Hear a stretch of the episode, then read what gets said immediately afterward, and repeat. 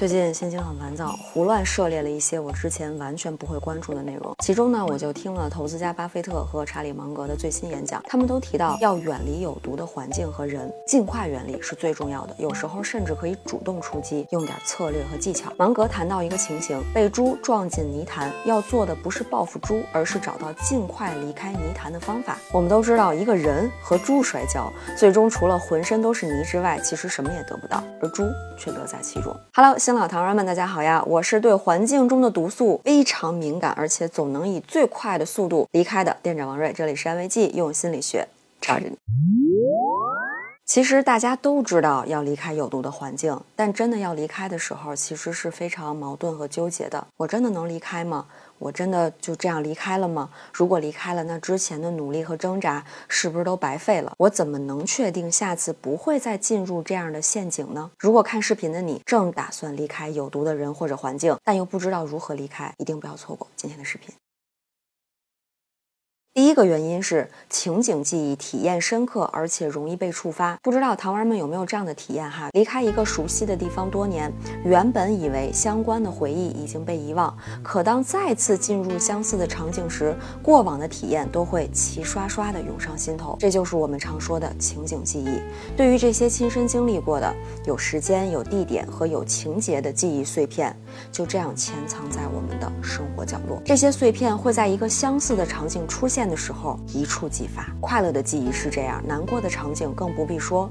比如对于我来说啊，高中的生活并不愉快，所以我高中毕业之后几乎再也没有回学校看过。我记得有一次我不得不去拿材料，然后刚进校门的时候呢，我整个身体都变得很僵硬，然后鸡皮疙瘩起了一身，需要深呼吸才能缓解。这样的身体反应其实是在提醒我，曾经在这个地方经历的那些情绪又回来。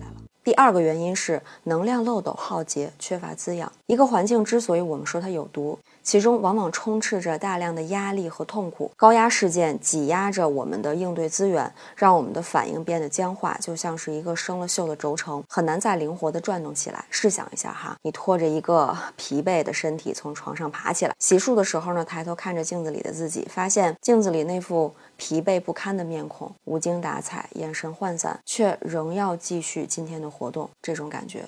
令人窒息。按理说啊，当我们在环境中感受到了压力，不是应该停下来让自己好好休息一下吗？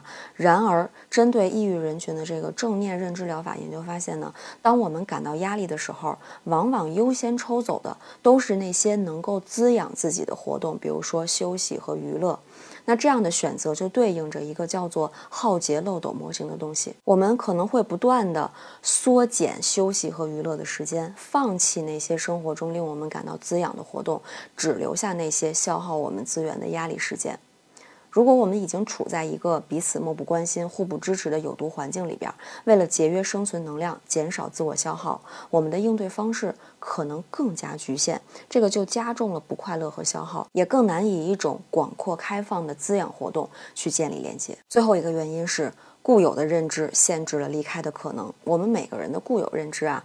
是可能会加重有毒环境对我们的限制的，它会让我们进入一个心理盲点，以为事情只能如此，自己再也没有办法走向新的环境。给大家讲一个关于伊芙琳的故事。十九岁的伊芙琳过着平淡的生活，后来她爱上了水手弗兰克，计划去往布宜诺斯艾利斯。一想到终于能结束灰蒙蒙的生活，伊芙琳特别兴奋。然而就在两个人准备登船离开的时候，码头上人山人海，弗兰克被冲到前面，伊芙琳在后面。实际上那一刻，他只要跨过一个栏杆就可以上船，然而他却定在栏杆那里，扶着铁栅栏，步也迈不动。这真的是非常高难度的一步，因为跨过这一步之后，新的旅程是完全未知的，而原来的生活尽管落满灰尘，却也是熟悉的模板，是可知的，是可控的，在一定程度上来说呢，也是可以依赖的。很多时候我们也会卡在这一步，也许在外人看来哈，只差着临门一脚，甚至明明已经离开了毒气森林，然而我们自己内心却有无数的力量在拉扯，最终离开环境的呼声被淹没，只能在熟悉的一地鸡毛前束手无策。我想糖丸们现在已经比之前有更深的了解了，为什么有毒环境这么难以离开？那接下来呢，我们一起来聊一聊，如果已经处在这样的环境里，该如何保全甚至脱身呢？第一个方法是设计一个好运气。如果暂时还没有力气离开，那就先找一找有没有一个自己待着舒服的空间吧。可以是任何给自己带来安全感和信任感的地方，就像作家史铁生在《我与地坛》中，在地坛里待着那样。我们也可以带着本子和笔，找一个不被人打扰的角落，为自己留出空间。顺便呢，也可以加入他的好运设计人生。假设所有的有毒环境都消失了。自己经历的都是好事儿，我们的生活会呈现怎样的场景呢？先甭管可不可能啊，咱就往好了想，好的剧本都照着写的那种。如果你愿意的话，可以在这个想象的游戏中多待一会儿，不用担心这样会让你变得荒诞不着边际。现实情况往往是我们实在是太在意是不是着边际了，限制甚至牺牲了我们对美好的想象和链接。如果你想更进一步。在给自己的人生设计好运的时候呢，偶尔可以加上一些随机的挑战，这也会是一个有意思的过程。正如史铁生在书中所建议的，一些小小的困难、不太大的挫折，甚至是必要的痛苦和磨难，会让我们在苦尽甘来中更真切地感受到好运和幸福。第二个方法是学习魔鬼歌曲，回到不那么美好的现实世界。不知道糖丸们发现了吗？我们在耗竭管道里挣扎的时候，不知不觉也积累了很多技能。这是一种可以被称为黑色生命力的东西。黑色生命力不是那种对生活强烈的期待，而是经过了糟糕环境的洗礼，依然想要生存的那股力量。也许我们自己都意识不到它的存在，它却在真实的帮助我们跨越痛苦，尝试找到属于自己的生命节奏。所以，不妨试着换个角度来看，在屡屡受挫的人生经历中，我们其实也一直在尽自己所能的与生活交手。心怀恐惧，却依然向前。也许，当我们更多的去看到这份力量，也更能从中确信自己的存在和价值。就像《自我疗愈正念》书中提到的那个预言一样，大兵答应魔鬼在地狱工作七年，期间按照魔鬼的指示工作，期满获得报酬返乡。返乡后，大兵在各地游览的时候，通过弹奏从魔鬼那边学来的乐曲，打动了国王，迎娶了公主，也获得了王位。在这个故事里，魔鬼好像也没有想象中那么可恶，他宽恕了大兵的工作失误，也在大兵的财宝被盗时为他出头。其实，这里的魔鬼更深层次的寓意是，那些我们在生活中厌恶的方面，如果我们愿意听一听他的奏乐，甚至加以学习，或许也在为我们自己的人生拓宽可能。最后一个方法，更新环境体验。处于有毒的环境的时候呢，我们很容易陷入自我怀疑和消耗，对吧？认为是自己做的不够好，才陷入到这样的境地。所以，当环境变成中性甚至变好的时候，我们依然会跳到原先的认知框架，放弃新的可能。最近乱入的一本书哈。股票深度交易心理学啊，我完全不知道我为什么会看这本书。其中呢提过一个例子，一位投资者评估市场条件后发现可以买入，市场价也一再走高。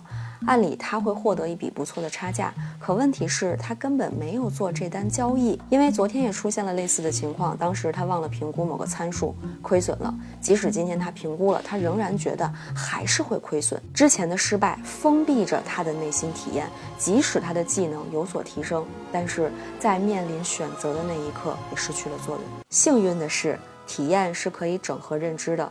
当我们依然选择尝试，在不同的环境里边获得真实的、不同于以往的反馈的时候，我们能够发现外界的变化已经在发生，然后自身的应对能力也是在不断的完善的。我很明白啊，更新糟糕的体验并不容易，我也不想说那些什么赋予苦难任何意义这样的话哈，只是不知道你是不是愿意尝试，让曾经的经历成为一面可以提醒你的镜子。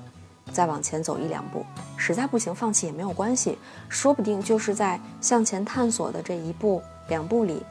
你至少积累了一些不同于以往的体验。前段时间呢，《桃花坞三》不是上映了嘛？然后 B 站接连给我推了好多就是前两季的片段，然后我就重温了李雪琴喊话大海的那个画面哈，那是二十七岁的她向二十四岁的她分享的一段内心独白。呃，因为前男友呢，李雪琴一度对体重很自卑，很抗拒和别人的拥抱，而那天呢，一个瘦瘦的女孩轻松地抱起了她。